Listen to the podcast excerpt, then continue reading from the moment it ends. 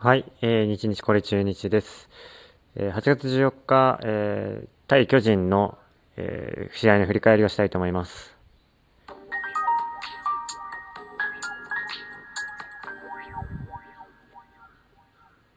はい、えー、8月14日、えー、中日ドラゴンズは、えー、東京ドームで巨人との試合がありました。えー、結果ですが1対6で負けました。えー、後半戦2連敗です。前半戦と比べると、ああと引き続き考えると、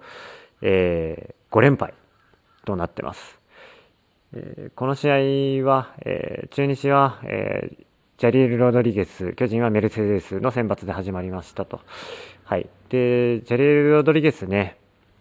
まあちょっとコントロール悪いんで、2軍ではね、調子良かった良かったって言われてるんですけど、やっぱ2軍と1軍では全然違うんですよね。コントロール悪いとそこつけ込まれるんですよね。で、やっぱりその見ててコントロールの悪さっていうのが全然改善されてなくてですね。で、昨日ね、出身のね、あの、ストライクゾーン結構広かったんですよ。割とね、えー、そこストライク取ってくれるの？みたいな感じで、だからちょっと期待はしたんですけど、ジャレル・ロドリゲスのコントロールがそれの上を行ってましたね。やっぱり、えー、コントロール悪くて、で、初回ね、速攻3点入れられてしまうんですね。中日は逆にね、1点、1回表に先制したんだけど、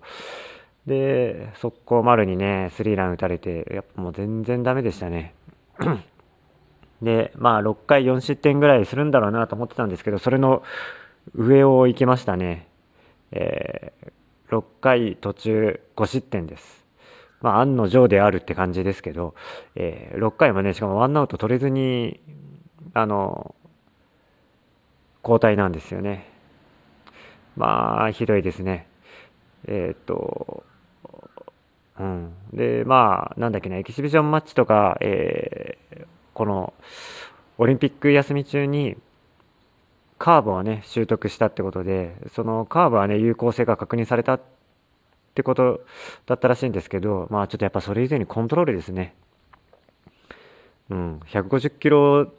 台の直球がバンバン出てたは出てたんですけど、あストライク入らなきゃ意味ないんですよね。いつもカウント悪くして、ボール先行でね、カウント悪くして、で、えー、打たれるっていう、まあ、ピッチングね、あの苦しくなって打たれるっていう感じがもうずっと続いてるんで、これは、ちょっとね、選抜としてはやっぱ心もとないですね。うん。というより、他の球団だったらいいんですけど、中日の場合は、やっぱ、0点、とにかく0点で抑えなきゃいけないっていう打線がね、悪いから、うん、だから、ちょっと中日だと勝ちは稼げないんじゃないかなと思います。で、立ち上がりもね、悪いってなると、やっぱこれ、ちょっとロングリリーフ的なね、あと、ショートスターターとか、ちょっと考えた方がいいんじゃないかなと、ジャリル・ロドリゲスの時はね。1イニング、初回だけね、誰か他の人投げてもらって、2回から7回ぐらいまでロドリゲス投げるみたいな、そういう感じのがいいんじゃないかなと思いますね。うん。という、ちょっと、ロドリゲスは残念なところ。で、昨日は、やっぱりね、高橋周平ですね。一昨日もなんか高橋周平全然打てねえなと思ったんですけど、昨日も、昨日は本当に、あの、高橋周平のところでチャンスが回ってきて、で、結局ダメでしたね。で、これはね、ちょっと、まあ、たらればですけど、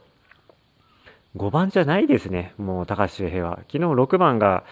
えー、アリエル・マルチネスだったんですけど、多分5番アリエル・マルチネスの方が、えー、巨人バッテリーは嫌だったんじゃないかなと思います。ビシエドのね、あとね、なんでね、うん、高橋周平ね、あの、変な外角低めに落ちるっていうか、なんか、そういうところを、なんか、ファールとか打っちゃって、で、カウント悪くして、なんかど真ん中のストレートをね、見逃し三振とかがあるんですよ。ここね、1回ですよ、1回。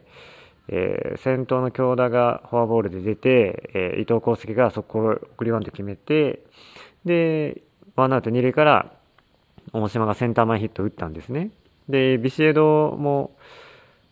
えー、ヒットを打ったかな。で、一塁二塁になって、ここで、えー、高橋周平がバッターボックスになり、えー、左バッターボックスでね、三塁投げやすいにもかかわらず大島が果敢に盗塁を決めてね、えー、三塁に行ったんですよ。これがね、すごい勇気あったなと思います。で、一塁三塁ですよ。一塁三塁でね、ここで、うん、最低でもね、まあこれビシ、ゲッツあるから、まあ、セカンドゴロ引っ張ってセカンドゴロはちょっと難しかったのかなっていうのはあるんですけど、もうね、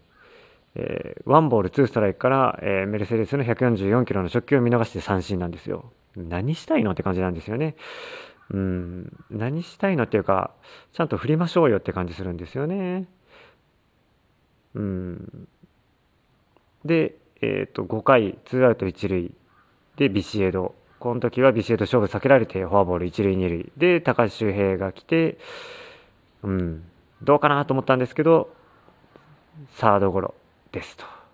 うん、で、この日の、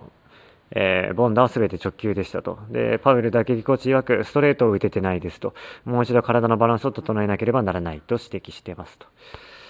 うん。でね、あの、エキシビジョンマッチでも全然打てなかったんですよね。高橋周平。で、最後の試合だけ5打数4安打。で、え来たかみたいな感じで言われてたんですけど、もう全然整ってないんですね。やっぱり、まだ。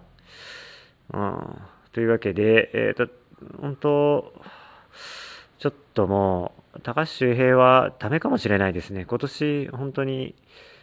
なんだろうな、いい時、いい試合は数試合あるんだけど、それが全然続かないし、やっぱ改善点っていうのが見えてなくて、で、それを克服をするための何か動きをやってるのかっていうのもちょっとあんま見えてなくてですね、ちょまあ結果しか見え見てないですからね、ファンは。ちょっとそう見えてしまってますね。うん。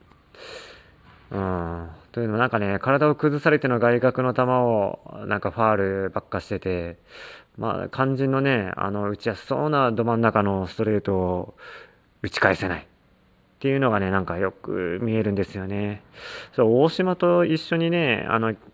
自主練行ってるはずなんだけど、どうしてこうも違うかなって感じがします。うん。ちょっとね、高橋周平が本当に3割近く打たないと、ビシエドが生きないんですよね。うん、ビシエド個人軍にほんとずっとなってるんで、あの、高橋周平が本当に打ってくれないと困りますね。それかもう、アリエル・マルチネスレフトにしてね、あの、両、ビシエド、アリエル・マルチネスっていう2枚いれば、あの、結構厚みが出るんですけど、高橋周平、アリエル・マルチネスがね、毎、毎日多分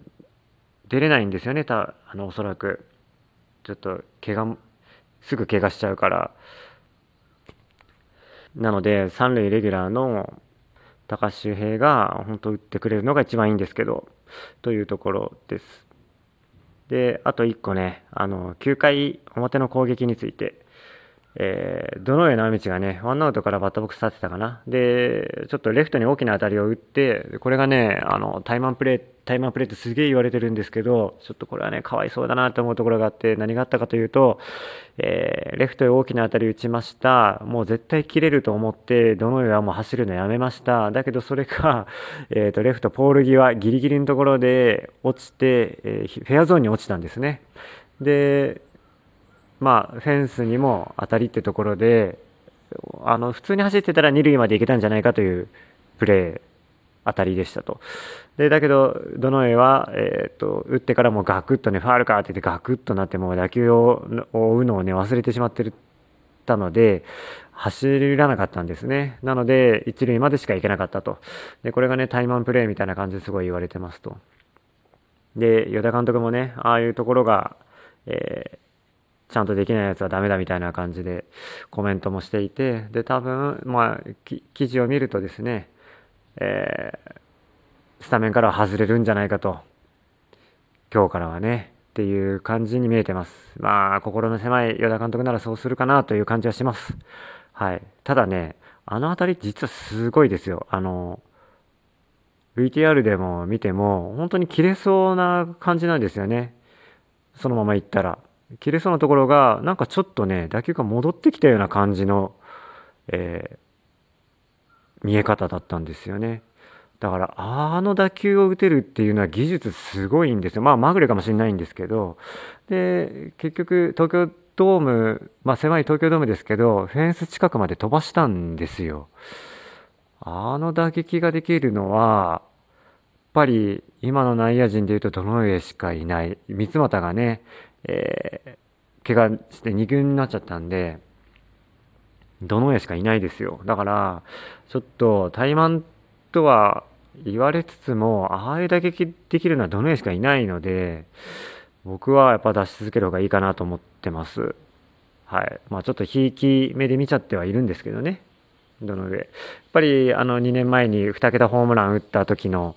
映像っていうのはやっぱ残ってるもんですから、やっぱりね、どの上には出て出続けてほしいなと思ってます。というか、あの、奮起のチャンスっていうのはね、与えてほしいですね。うん。で、結局その当たりも、9回表のそのね、問題の当たりも含めて2安打打ってるんですよね。だから高橋周平より全然打ってるんですよ。だからどの上はやっぱり引っ込めてほしくないなというのが個人的な感想です。はい。で、3試合目ですよ、今日が。カード3試合目。えー、中日は小笠原が選抜投手、予告選抜になってます。で、相手は東郷です。あのー、今日は僅差の試合になるかなと思ってます。小笠原が多分あの、あの人、感情にすぐ出るので、えー、気合い入れてね、今日は絶対投げますね。で、なので、いつもの、いつものっていうか、球数多い